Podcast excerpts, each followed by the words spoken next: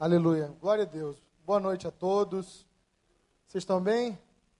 Eu estou. Eu quero dizer que eu estou muito feliz de estar aqui. Tem sido dias assim mesmo abençoados, tenho sido muito bem recebido. Eu quero agradecer. Muito obrigado pela recepção, pastor. E muito feliz de conhecê-los aqui, né? Não é a primeira vez que eu venho ao Rio de Janeiro, eu amo essa cidade de verdade. Para mim é uma cidade que sintetiza o Brasil, reúne a identidade do Brasil está aqui no, na cidade do Rio de Janeiro. E, bem, eu quero me apresentar, né? E contar um pouco a história da igreja. Foi uma coisa que meu amigo me pediu e eu preciso fazer. Me chamo Rodrigo Arraes, tenho 32 anos, sou casado há 10 anos com Carla. Com ela eu tenho duas filhas, minha esposa, a Paola e a Luísa. Paola vai fazer 5 anos agora em março. Eu já estou pagando o negócio do buffet. E e a outra chama Luísa, que acabou de fazer quatro meses. Ela é médica, minha esposa, eu sou advogado. E trabalho, advogado atuante. E pastoreio a rede de jovens do Angelim, né? Essa igreja abençoada, uma igreja que tem 25 anos de, de vida, pouquinho parecida com a de vocês. Cuido da juventude lá, junto com mais cinco pastores. Nós somos a IBA Jovem. A gente tem um culto todo sábado que está rolando lá agora e é samba hoje e se chama Lança Chamas, o, nosso, o nome do nosso culto no sábado. É um culto muito bem frequentado, muito animado para cima. A gente tem uma banda muito legal. E, e a minha alegria é poder servir a Deus na juventude ali do Angelim, uma igreja que foi fundada pelo meu pai. 25 anos atrás, meu pai estava cuidando de uma loja de material de construção chamada de casa e trabalhando como dentista. Ele e minha mãe são dentistas até hoje trabalhando no consultório e na rede pública de saúde. E aí, irmão, papai converteu. Lá no Nordeste a gente chama papai, hein? Papai converteu.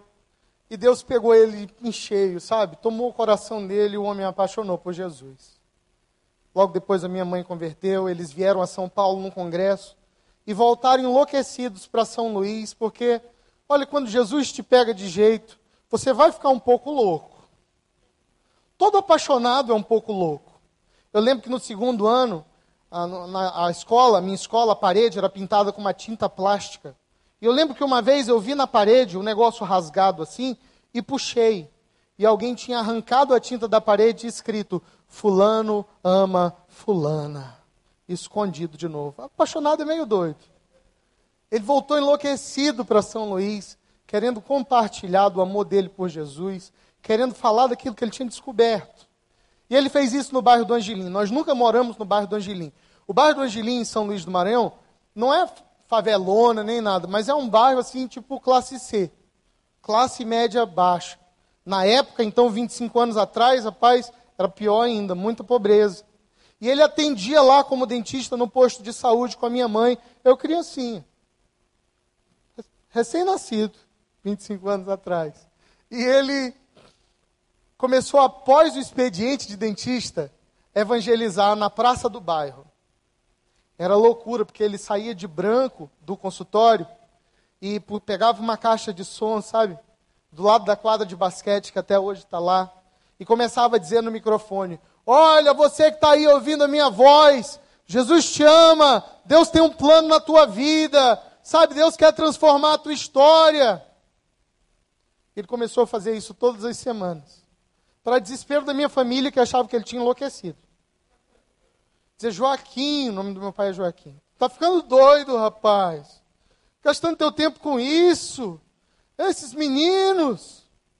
E ele nos levava para o bairro do Angelim, pequenos, eu e meu irmão Fred, que é músico, Fred Arraes. Coloca lá no Google lá. Fred Arraes. E a minha irmã. E ele dava assim pacote de folheto para gente e dizia assim: olha, quem entregar primeiro ganha um prêmio. E a gente saía entregando folheto na praça do Angelim para quem passava e para o pessoal que estava jogando basquete, que é uma coisa clássica no bairro até hoje. E assim nasceu a igreja. A partir dessa paixão dele incontrolável de compartilhar do Evangelho, dessa experiência íntima, pessoal com Jesus, mas que não ficou só para ele, transbordou. Não ficou só dentro dele, saiu dele, foi através dele, como tem que ser, como é a boa, perfeita e agradável vontade de Deus. Aleluia. Aí o cara da, da associação de moradores viu aquilo, né? E disse: Doutor Joaquim, não é justo que você fique aí ao relento, pregando aí nessa praça. nós vamos doar para você um terreninho, para você construir uma igreja. E ele não era nem pastor, mas ele achou a ideia boa. E doaram um terreno, o pior que tinha. Ficava atrás da feira, cara, era onde jogavam restos de animais e tal, toda a sujeira da feira. E era um verdadeiro esgoto a céu aberto. Cara, fedia muito. Eu me lembro de estar na escola bíblica dominical anos depois e aquele fedor subindo no domingo de manhã. Porque o lugar era péssimo. Mas ele construiu uma pequena igreja com os seus recursos próprios e ficou procurando alguém para assumir. E ninguém queria, né? Porque todo mundo chegava ali e não tinha ninguém, cara. Era uma igreja pequena, com pouca gente dentro, e quem estava lá dentro era muito necessitado de tudo. Muito necessitado de tudo. E aí nasceu a Igreja Batista do Angelim em São Luís. Foi a igreja que eu cresci, foi onde eu aprendi a ser gente, amar pessoas, pregar, foi onde eu descobri meu chamado. E é onde hoje eu cuido dos jovens com alegria há 10 anos. Eu espero poder servir a Deus a vida inteira. Nós somos uma grande igreja, igreja relevante. Eu sei que quando você pensa em Maranhão, você só pensa em miséria. Eu tive reunido com, com um cara que é um especialista em marketing político essa semana. Eu trabalho é, como advogado. E ele estava me dizendo que, olha, quando em São Paulo, no Rio, a gente pensa em Maranhão, a gente pensa em miséria. Mas São Luís é uma grande cidade, um milhão de habitantes. E como toda grande cidade, se encontra de tudo. Deus tem feito uma obra naquela cidade, através da nossa igreja e de outras. E eu tenho visto um avivamento chegando ali. Eu tenho orado todos os dias por isso. Deus tem feito algo tremendo. O Maranhão é mesmo o, o, estado brasileiro mais pobre. Olha, você não precisa ir à África para conhecer a África, você pode ir ao Maranhão. O interior do Maranhão é africano mesmo, falando de DH, Índice de Desenvolvimento Humano. E quando a gente sai da capital, que é próspera, porque tem um porto muito grande, grandes empresas, você vai entrando para o interior, você encontra muita pobreza e muita necessidade. E eu acredito que foi para aquele lugar e para esse tempo que Deus nos plantou ali. Eu acredito que Deus tem alguma coisa poderosa para fazer no Maranhão. E não só no Maranhão, em todo o Brasil. E eu e você, nós somos parte disso, diga amém. Eu e você temos essa responsabilidade. Eu quero te convidar a abrir a sua Bíblia, lá no Evangelho de Mateus, capítulo 3, versículo 1. Eu vou te contar umas histórias e testemunhos ao longo dessa mensagem. Mateus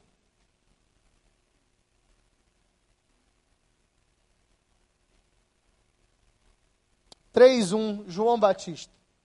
E naqueles dias apareceu João Batista pregando no deserto da Judéia e dizendo: Arrependei-vos, porque é chegado o reino dos céus. Porque esse é o anunciado pelo profeta Isaías, que disse: Voz do que clama no deserto, preparai o caminho do Senhor, endireitai as suas veredas. E João tinha sua veste de pelos de camelo, um cinto de couro em torno dos seus lombos, e se alimentava de gafanhotos e de mel silvestre. Ia ter com ele Jerusalém toda a Judéia e eram por eles batizados. Versículo 7: Vendo ele muito dos fariseus e dos saduceus que vinham ao seu batismo, dizia-lhes: Raça de víbora, quem vos ensinou a fugir da ira divina? Eu quero te convidar a orar agora para a gente meditar na palavra nessa noite. Pai, louvado seja o teu nome, Senhor. Eu te agradeço por esse lugar, por essa noite. Eu peço que o teu Espírito Santo ministre ao nosso coração, Pai. Oh Deus, nós queremos ter ouvidos para ouvir nessa noite, Pai, e olhos para ver, Senhor, aquilo que o Senhor vai nos mostrar através da tua palavra. Nós oramos em nome de Jesus. Quem crê comigo, diga amém. Existem dois modelos de ser igreja. Eu acho que desde cedo, por causa dessa loucura do meu pai, a gente entendeu mais ou menos qual seria o nosso modelo. Se você perceber quem é o verdadeiro antagonista de Jesus, ou seja, quem é a pessoa que tem um modus operandi, um jeito de ser diferente do de Jesus, essa pessoa é João Batista. João Batista, presta atenção, é um profeta do Velho Testamento que está aparecendo no Novo. Ele tem um jeito de fazer as coisas do Velho Testamento. Primeiro, ele está no deserto, ele está longe da cidade. Ele está pregando a mensagem boa. É a mesma mensagem que Jesus vai pregar mais adiante. Arrependei-vos e crede porque o reino dos céus está próximo. É a mesma mensagem, mas de uma maneira diferente da de Jesus. João Batista está longe da cidade, João Batista está todo esquisito, vestido de pele, comendo gafanhoto. Imagina pezinho do gafanhoto na barba. Porque ele era barbudo. Ele está com uma pregação radical, desortando, descendo a vara, dizendo: raça de víboras! E quem quisesse ouvir João Batista tinha que ir até ele. Tinha que sair da cidade para ir para o deserto. Esse é um jeito com o qual algumas igrejas fazem o ministério. Longe da cidade, isolados, esquisitos e descendo o cacete. Batendo forte em quem está lá fora. Se você quiser ouvir falar de Jesus, vem à igreja.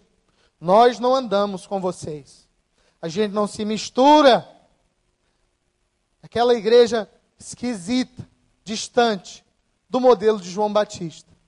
É engraçado porque João reconheceu Jesus como filho de Deus e pregou a mesma mensagem que Jesus viria pregar, mas fez tudo tão diferente de Jesus. Jesus vem inaugurar agora o novo modelo de pregação do evangelho um novo modelo de alcançar e amar as pessoas, completamente diferente daquele de João. Se João começou a pregar no deserto, vestido de peles, diferente e batendo, Jesus inicia seu ministério num casamento, no meio do povo, multiplicando comida, multiplicando vinho. Glória a Deus por isso. Abra sua Bíblia comigo em João, capítulo 2. Olha o que a palavra de Deus fala de Jesus. João 2 diz assim: E ao terceiro dia fizeram-se umas bodas em Caná da Galileia, e estava ali a mãe de Jesus, e também foram convidados Jesus e os seus discípulos para as bodas. O que mais me impressiona não foi que Jesus foi convidado para o casamento, foi que ele foi para o casamento. Ele foi para o casamento, tanto foi quando começou, inaugurou o seu ministério de milagres ali. Se João Batista estava distante da cidade, Jesus estava no meio dela. Se João Batista era esquisito e diferente no seu modo de vestir, falar e andar, Jesus não. Jesus estava completamente inserido no seu tempo, na sua cidade, na sua sociedade, num evento social tão importante hoje quanto era antes, que é o casamento. Jesus aceitaria o convite para ir à casa do seu amigo com você. Jesus aceitaria o seu convite para ir ao shopping. Jesus era folgado e entrão a esse respeito. Ele faz isso com Zaqueu. Desce daí, eu vou comer na tua casa hoje. Ele se convidava, rapaz. Se João Batista estava sempre dizendo: Olha, se vocês quiserem alguma coisa com Deus, venham a mim. Jesus estava dizendo: não se preocupem, eu vou até vocês. Eu vou à praça, eu vou ao shopping, eu vou à tua casa, eu vou comer contigo, eu vou te abraçar, eu vou te ouvir. É casamento, eu vou. Precisa subir aí não, desce, vamos comer junto. Ele puxava conversa com todo mundo, até com quem culturalmente não deveria, com a mulher samaritana. E aí, que, que você está fazendo aí da água, hein? Puxando assunto com quem não deveria, aberto a todos. Jesus tinha amigos. A casa de Betânia, de Marta, Maria e Lázaro, a casa de Betânia era uma casa frequentada por Jesus, a casa dos amigos dele. Jesus, então, inaugura um jeito novo de viver o Evangelho. Um jeito para fora. Se João Batista era the outsider, o cara de fora, Jesus era the insider. Ele era o cara de dentro. Ele era de perto. Ele estava pronto para estar com todo mundo. Eu tenho certeza que se Jesus estivesse por aqui em carne, seu ministério tivesse começado na terra nesses momentos que nós estamos vivendo, eu mandaria uma mensagem para ele no WhatsApp e diria: Jesus, nós vamos ter uma pizza aqui em casa hoje e um PS4. Vamos jogar FIFA 15. Eu tenho certeza que ele ia. Eu não sei se ele ia me ganhar. Mas eu tenho certeza que Jesus estaria interessado em ter comunhão. Você está entendendo? Diz amém. Então, a igreja não pode mais viver admirando João Batista. É engraçado, porque a gente diz que é, ama Jesus, mas o nosso modelo de igreja muitas vezes é o de João Batista. A gente tem medo, tanto medo do que está rolando lá fora. Ah, porque o pecado. Ah, porque o sexo. Ah, porque os dias são negros. Que a gente se fecha e diz assim: se o mundo quiser, precisa vir até nós. E a gente não pode, a gente não pode se misturar, a gente não pode estar entre eles. A gente ama Jesus, essa é verdade. Mas a gente tem um modo de fazer as coisas mais parecido com o de João. Jesus, ele era completamente diferente. Ele estava no meio do negócio, explodindo o sistema de dentro para fora. Explodindo o sistema no meio dele. É por isso que nós estamos desafiando vocês a frequentar e a liderar células. Totalmente inserido na sua faculdade, entre seus amigos, no seu trabalho, na sua escola, sem medo do mundo, pelo, pelo contrário, fazendo medo para ele. Eu sempre gostei de célula, cara. Primeira vez que eu passei no vestibular, eu passei para letras. Eu fiz letras na UEMA. E logo que eu me converti, meu pai tinha vindo da Coreia do Sul, onde há um poderoso mover de grupos pequenos, grupos familiares. E ele entendeu que esse era o modelo certo de igreja, de estar nas casas, de estar na praça, de estar na, no, nos lugares públicos, nas escolas. E ele me desafiou a abrir uma célula, eu abri essa célula na UEMA, chamava UPC, a célula, UEMA para Cristo. Tinham vários outros grupos cristãos, mas eu quis ter a minha célula. E a minha célula era muito bacana, ela funcionava 5 horas da tarde, que a aula começava às 6. E ninguém ia para minha célula, cara. Ninguém ia para minha célula, só seu Oswaldo, que era o cara que cuidava lá do prédio da do prédio de letras, né, o Palácio das Letras, e ele ficava sentado na carteira com cara de desanimado, fumando e eu pregando para ele. E aí, terminou? Não, tá já já. E por muito tempo foi assim nessa minha célula, na UEMA, na UPC, sabe? Até o dia em que deu um problema lá, e os UEM Paz, que era o ônibus que levava a galera para o campus, estava vindo muito lotado, às 5, 5 e meia, e a galera começou a chegar mais cedo na faculdade. Então eles chegavam e eu estava lá pronto com a minha Bíblia para fazer a célula. E aí eles sentavam, as meninas, abriam o caderno lá para trás, fingindo que eu não estava ali. Mas ele dizia, olha, daqui a pouco nós vamos ter célula. O pessoal começou a ficar com pena de mim. Tinha um cara carismático, católico carismático, que ele olhou para mim e disse assim, Rodrigo, estou vendo que está sozinho nessa aí, eu posso te ajudar? Tem algum problema? Eu toco violão. Eu disse, sabe tocar música de crente? Se eu sei, então tá dentro, cara, já era. Então era uma cela meio louca. Era eu, católico carismático, seu Oswaldo devia ser satanista. e, e o pessoal começava a se, ter pena de mim nessa cela, mas eu sabia que aonde eu estava, eu deveria dar testemunho de Jesus. Então, onde tinha gente, eu estava no meio, cara. Então vamos lanchar no prédio de administração. Bora! O pessoal falava de festa, ó, vamos pro bambu. Bambu é o bar lá da universidade. Eu disse, cara, eu não posso ir pro bambu, cara, porque já já tem culto, eu vou orar. Só, Ora lá por mim lá, irmão. Eu vou estar orando por ti. Você sabe como é isso, né? Grande parte de vocês já passaram por isso. A minha célula foi crescendo. Eu ganhei muita gente para Jesus naquela célula. Eu fiz uma grande amiga, hoje jornalista, fera da cidade, chama Rafaela Lima. Ela, na época, era missionária messiânica, estava estudando japonês para poder ser missionária uh, messiânica. É, Seixonoye, sei lá o que, que é. E na época ela estava com um vazio muito grande dentro dela, mesmo envolvida em tudo isso. E eu pude compartilhar de Jesus. Porque Jesus faria isso. Eu também posso fazer. Porque Jesus faria esse tipo de coisa você pode abrir a sua célula na sua faculdade. Porque Jesus faria esse tipo de coisa. Você poderia ir para o shopping com seus amigos e falar de Jesus lá dentro. Porque Jesus faria esse tipo de coisa. Você pode puxar a conversa com caixa do supermercado e compartilhar da eternidade com ela. É sério. Eu conheci outro dia um americano louco. Eu fui para Honduras. Honduras é o país mais pobre da América Latina. Cara, se eu achava que eu tinha visto pobreza no Maranhão, em Honduras eu conheci. O negócio é feio em Honduras.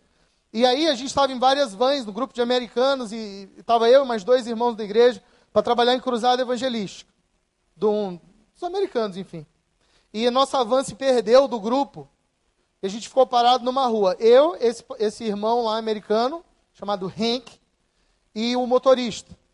Paramos numa rua e o Henk ficou. Com, a gente, na verdade, não estava numa van, a gente estava tipo numa picape e atrás tinha comida que a gente ia entregar na cidade e tinha que ir para o lugar certo para fazer a entrega. E a gente se perdeu, estava no rádio tentando se achar. E aí o Henk virou para mim e disse assim, cara, meu coração está queimando. Preciso falar de Jesus. E eu sou um pouco mais tradicional, sabe? Eu disse, amém, irmão. Meu Deus. Ele disse, não, tu não está entendendo. Tu fala espanhol? Eu disse assim, cara, eu enrolo. Beleza, vamos pregar. E eu achei que ele ia fazer tudo menos o que ele fez. Ele subiu na picape e começou a gritar no meio da rua. Hey! Hey! Sério mesmo. Não repita isso, é só para profissionais. Eu fiquei com medo. Ele, ai, no meio de Honduras, cara. E todo mundo viu aquele cara branco, esquisito, cara de americano, gritando em cima de uma, de uma picape cheia de comida. Juntou uma galera ao redor. E ele dizia para mim assim: traduz aí, traduz aí. Bem, eu falo bem o inglês, eu posso dizer isso sem modéstia. Eu sempre estudei inglês, sempre viajei muito. Mas eu tenho um péssimo espanhol, cara. Mas péssimo mesmo. Pensa assim, eu saio inventando. Que eu não sei, eu invento outra coisa. E aí ele diz, traduz aí. Eu ia traduzindo e ele evangelizando.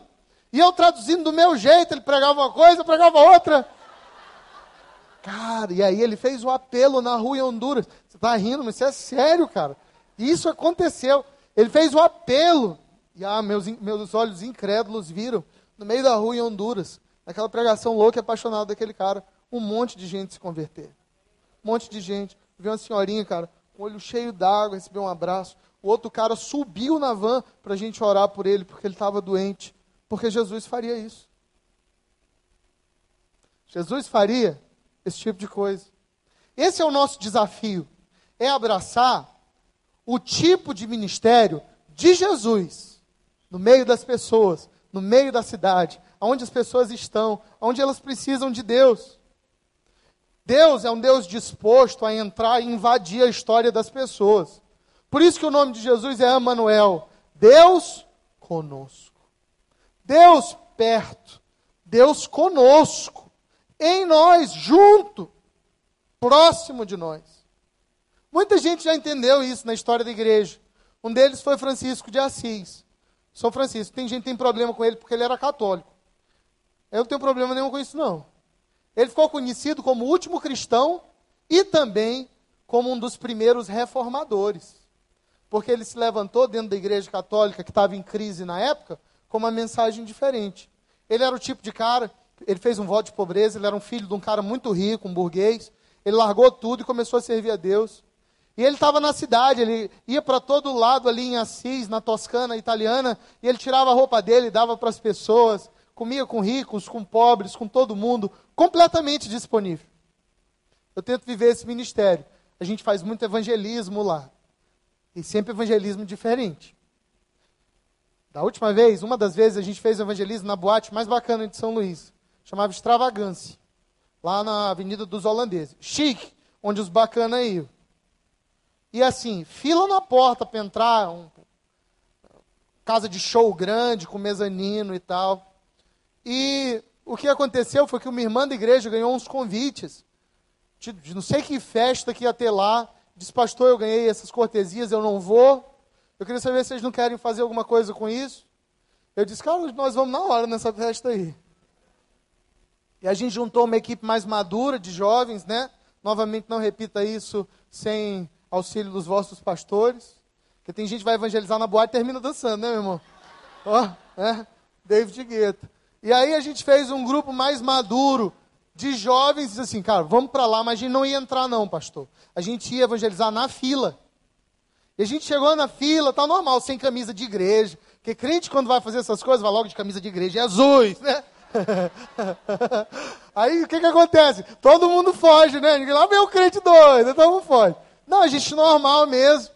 Paramos os carros e ficamos ali na fila, né?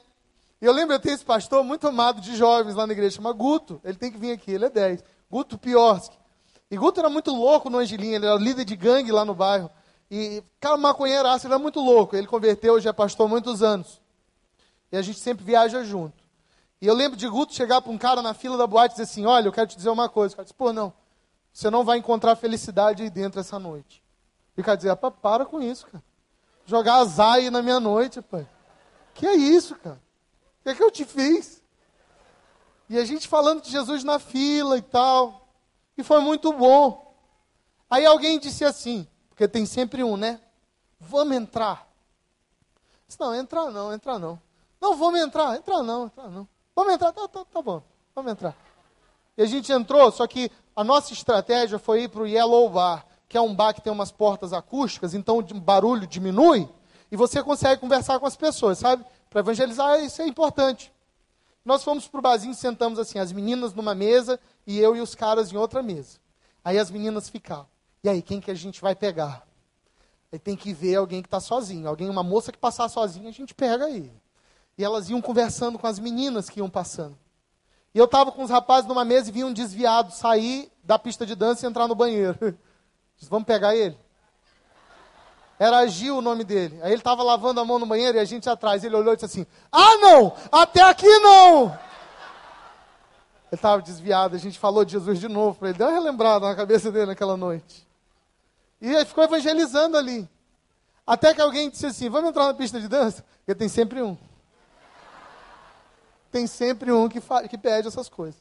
Aí eu disse assim, cara, mas está tudo escuro e só sonzão e tal, loucura. Não, mas vamos entrar, a gente entra a hora e sai.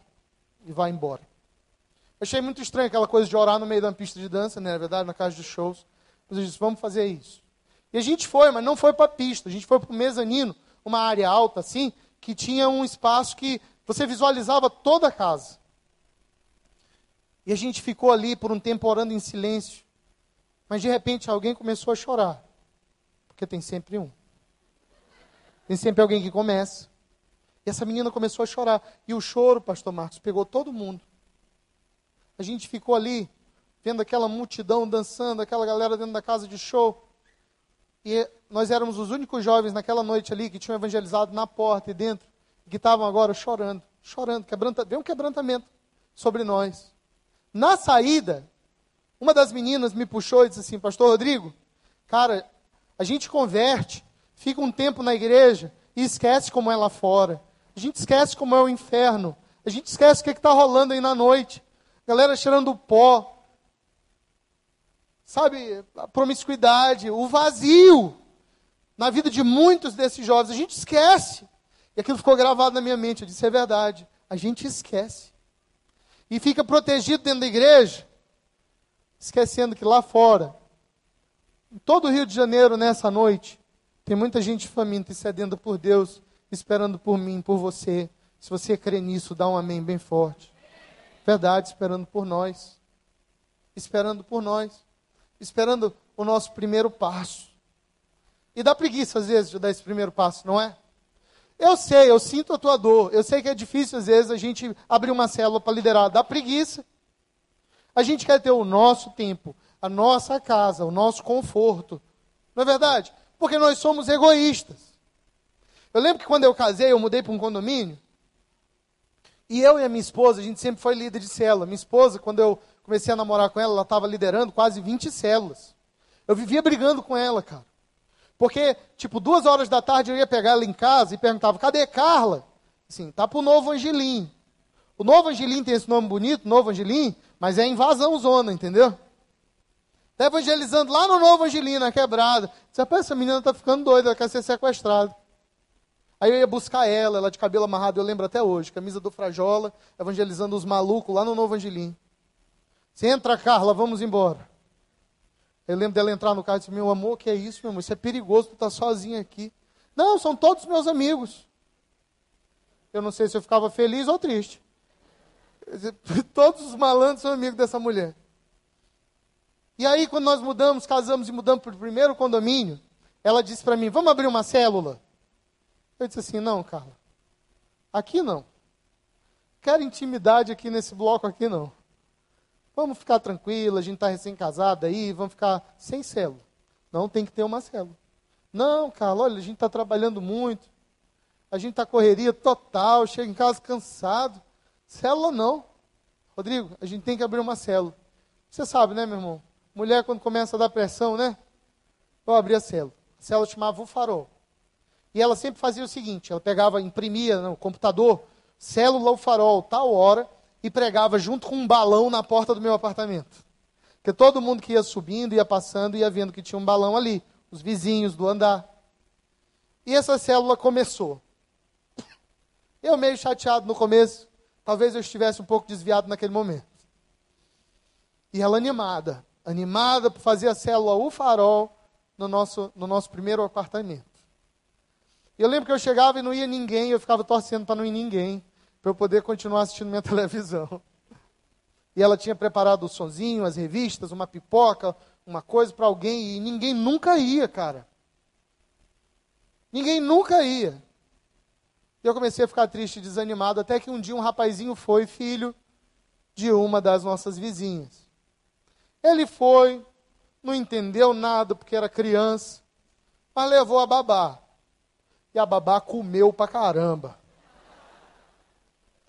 A babá comeu todo o lanche que tinha na noite. Ela foi a nossa primeira visita. Na outra semana, eu acho que ela desceu e no contato dela com as outras babás do condomínio, deixou vazar a informação que tinha uma casa servindo comida em certo horário. Já na outra semana foi um monte de criança e as suas babás. E aí eu estava com uma célula mista, meio criança, meio babá. Mas foi bom, algumas dessas babás se converteram, a gente falou de Jesus para elas. Mas sabe a coisa mais linda que Deus faz quando você começa a operar como Jesus operaria, fazer o que ele faria? É que a coisa é uma semente que começa pequena, mas você nunca pode, você não consegue imaginar do, o que, que pode sair daquilo. Você vê uma pequena semente nem imagina que aquilo pode dar um pé de jaca, uma mangueira, que começa pequeno. De repente, tinha um monte de vizinho batendo na minha porta. Uma noite a síndica foi lá. Grande, dona Juliana, por quem eu tenho muito carinho até hoje. Eu mudei já, mas eu gosto muito dela. Ela, umas 10 horas da noite, bateu na minha porta. Isso aí acabou a célula? Faz tempo, dona Juliana. Célula aqui é sete e meia.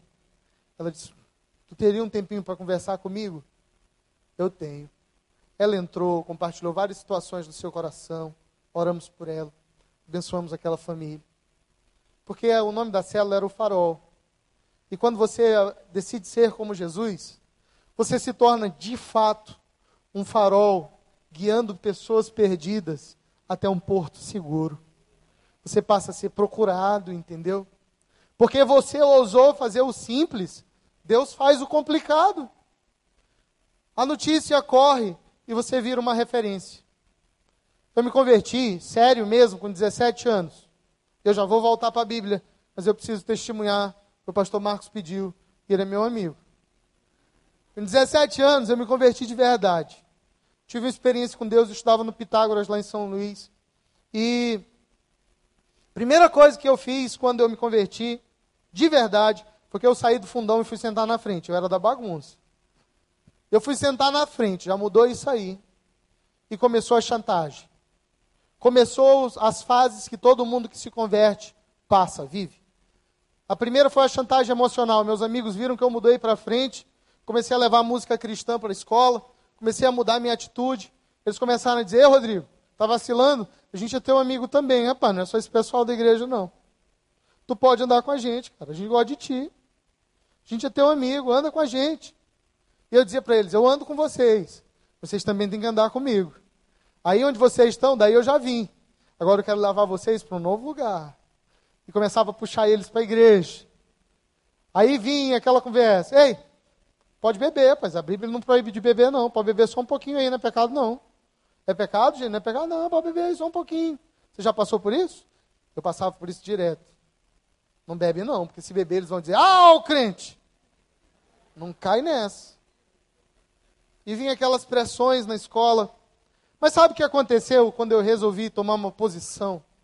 E comecei a testificar, comecei a falar de Deus para eles, comecei a levá-lo alguns para a igreja, comecei a mostrar que o Senhor tinha realmente transformado o meu coração.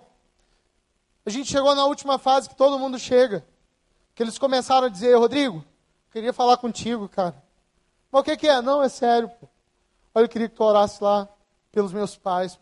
Em casa só briga, tal, estão se separando, eu estou malzão com isso e tal. Não, eu vou orar por ti, Cacá, e tal.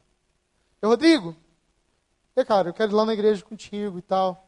A gente está passando o maior problema, eu estou passando o maior problema, eu terminei com a namorada, eu estou em depressão. Um amigo meu deu um tiro na cabeça e se matou na escola. Sério. Pensa num cara inteligente. Inteligente pra caramba. Um dia todo mundo no colégio, ele não foi, e a gente só foi chamado para o velório. Ele tinha dado um tiro na cabeça. Aquele cara estava do meu lado. Na escola, na faculdade, no trabalho, tem um monte de gente esperando por mim, por você. Você pode estar pensando que eu estou pregando isso para botar uma pressão sobre você. E você está certo. Você está certíssimo a esse respeito. Porque é um mandamento. A gente precisa amar a Deus sobre todas as coisas, mas ao próximo como nós mesmos. São duas conversões, não é? A gente converte a Deus, mas a gente demora para converter as pessoas. Nosso coração precisa ser convertido a Deus e às pessoas. A gente precisa aprender a amar. Quantos estão entendendo? Quantos recebem essa palavra nessa noite? O projeto de Deus é que a gente esteja explodindo o sistema e trabalhando entre eles, sem nunca desanimar. Eu tive no Canadá quando eu tinha 15 anos, três meses no Canadá. Eu não queria mais voltar para o Brasil, não. Cuidado quando você for para o Canadá. E principalmente voltar para São Luís. Na época só tinha dois cinemas em São Luís, quando eu tinha 15 anos. Um era cheio de baratas e o outro não funcionava direito. Eu estava na casa da minha tia, eu tenho muita família no Canadá, em Toronto. E passei esses três meses, as férias de verão lá. E a partir desse momento, eu desenvolvi assim, um problema com o Maranhão, com o Brasil, com São Luís. Tive vontade de ir embora, sabe? Eu ficava dizendo, poxa, de tanto lugar que o cara pode nascer, ele tem que nascer logo aqui.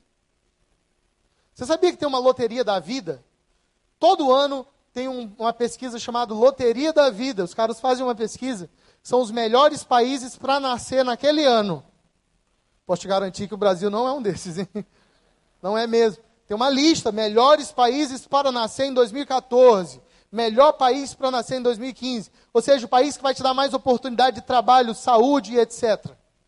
E eu ficava em crise, eu dizia, Deus, o mundo está tão difícil. Sabe, às vezes a gente não evangeliza, a gente não faz a célula, a gente não se envolve, porque a gente quer desistir, a gente diz, cara, está tão ruim, o que que eu, tão pequeno, posso fazer? A gente deprime. Se eu vou fazer nada, não vai adiantar nada, não vai fazer a diferença, eu me senti assim. As margens do rio da Babilônia, eu sentava e chorava, né? Lá em São Luís é o rio Anil. As margens do rio Anil, eu sentava e chorava, me lembrando de Toronto, no Canadá. Sendo, cara, por que, que Deus me plantou aqui? O que que Deus quer comigo nesse tempo, nesse momento? Até que Deus me deu uma palavra que está lá em Jeremias, no capítulo 29. Abre a sua Bíblia comigo. O povo de Deus estava no exílio. Esse salmo, que é o salmo 137, ele é um salmo que diz: As margens do rio da Babilônia, no exílio, nós chorávamos lembrando de Jerusalém. E Deus tem uma palavra para esse povo que está longe de casa, no exílio, num lugar ruim. Olha a palavra de Deus. Aqui no capítulo 29, versículo 4. Assim diz o Senhor dos Exércitos, o Deus de Israel, a todos os que foram transportados, que eu fiz transportar de Jerusalém para a Babilônia. Edificai casas, habitai-as, plantai jardins, comei o seu fruto, tomai mulheres, gerai filhos e filhas. Tomai mulheres para os vossos filhos e dai vossas filhas a maridos, para que tenham filhas e filhas. Multiplicai-vos e não vos diminuais. Que mensagem louca de Deus para o povo em Babilônia. Irmão, era Babilônia. Babilônia era mais louca que o Rio de Janeiro. Não tem? O pessoal não diz que o Rio é a Babilônia? Pois é. Babilônia é uma loucura total. E o que, é que o povo puro de Deus pensava? A gente está triste. Deus nos plantou, nos, nos fez ser sequestrados para um lugar ruim, pecaminoso, distante, complicado, pobre e eles estavam deprimidos. E Deus manda uma mensagem pelo profeta Jeremias, dizendo assim: Eu não quero saber de desânimo em Babilônia. Babilônia não é lugar de ficar pensando no céu, é lugar de trabalhar. Babilônia não é lugar de ficar com medo, de ficar tímido. Edificai casas e morai nelas. Plantai um jardim. Ah, irmão, eu tomei essa palavra para mim. Eu disse: olha, o Maranhão pode ser ruim como for, o IDH e tudo mais. Mas eu estou aqui para plantar um jardim nesse lugar. E quando Deus me tomar para si, eu vou deixar flores para trás. Aleluia. Deus me chamou para esse lugar, pode ser ruim como for, para edificar aqui algo que seja permanente, algo que vai glorificar o nome dEle. Edificar, plantar, multiplicar, não diminuir. Esse é o ministério de Jesus em Babilônia. Deus te chamou nessa cidade para esse tempo. Não importa quão negro esteja lá fora, nós vamos explodir o sistema, nós vamos transformar, nós vamos pregar a tempo e fora de tempo, nós vamos edificar, nós vamos plantar um jardim no Rio de Janeiro e nós vamos multiplicar esse coração nessa cidade em nome de Jesus. Amém? Você recebe isso nessa noite? Glória a Deus. Isso é para mim. Eu passei até a amar mais o Maranhão, São Luís. Cidade histórica, 405 anos. O Rio faz 450 anos. Eu trabalho bem no centro histórico, no casario antigo da cidade. E às vezes eu estou por lá, com os amigos, a gente fazendo evangelismos. E Deus tem me dado muito amor pelo meu lugar. Eu estou plantando um jardim. Eu me alegro de saber que vocês também estão plantando um jardim aqui. Cada célula, um passo a mais nessa direção. Saber que vocês estão edificando algo que vai durar. Cada célula é edificar vidas. Eu me alegro de saber que a gente está multiplicando. E em breve, nós vamos ter mais de 100 células aqui. E esse parece um nome abstrato, célula, é um nome chato até. Mas cada célula, o, o nome célula é o mesmo, é sinônimo de pessoas se reunindo para falar, pensar e amar Jesus. É por isso que célula é importante, porque células são pessoas. Eu quero orar por você nessa noite. Eu creio que Deus falou com você nessa noite e vai te usar de forma poderosa nessa juventude, em nome de Jesus. Não se esconda mais. Vamos ficar de pé? Feche os seus olhos, curva a sua fronte. Deixa Jesus falar contigo nessa noite. Sabe, Deus tem te mostrado pessoas e Ele espera que você atue. Mão de Cristo boca de Cristo na terra. Pastor, mas eu não sei falar, eu não sei fazer nada. Cara, faz o simples. Deus vai fazer o complicado. Faz o que você sabe fazer. Qualquer coisa que seja. Pastor, não sei fazer nada. Sabe escrever? Sei. Escreve uma carta e entrega. Teve um cara uma vez, muito difícil de evangelizar na minha vida. Cara, a gente tinha até problema um com o outro. Sabe o que eu fiz um dia? Sentei em casa e escrevi uma carta para ele. Escrevi uma carta para ele. Disse para ele: Olha, eu sei que você acha que eu tenho alguma coisa contra você, eu não tenho. Deus te ama, Ele tem um propósito na sua vida. Eu estou orando por você. Aquela carta quebrou o coração dele. Faz o simples, Deus vai fazer o complicado. Feche os seus olhos, curva a sua fronte. Pai, eu te apresento cada jovem aqui nessa noite. Eu te apresento o pastor Marcos, Pai. Ó oh Deus, eu oro, Senhor, que o Senhor possa iniciar um mover poderoso, Pai, de paixão por almas nessa igreja. Um ministério como o de Jesus, Pai, completamente inserido na cidade do Rio de Janeiro, em todos os lugares, em todas as esferas, Pai. Cada faculdade, cada escola, cada bairro, cada condomínio. Oh Deus, uma célula, alguém queimando de amor por Ti. Oh Deus, eu oro para que o Senhor ative o coração dessa juventude e libere-nos, Senhor, para ganhar pessoas, para amá-las, Senhor, como o Senhor nos mandou que fizéssemos. Eu te agradeço por essa noite, pela doce presença do Teu Espírito Santo aqui, pelo testemunho do Teu Espírito no nosso coração, de que esse é o tempo, de que essa é a hora, Pai, de que esse é o tempo, essa é a hora de nos levantarmos para brilhar. Oh Deus, nós deixamos para trás a zona de conforto, a inércia, o conformismo e nos levantamos, Pai, para ser farol nessa cidade. Em nome de Jesus nós oramos.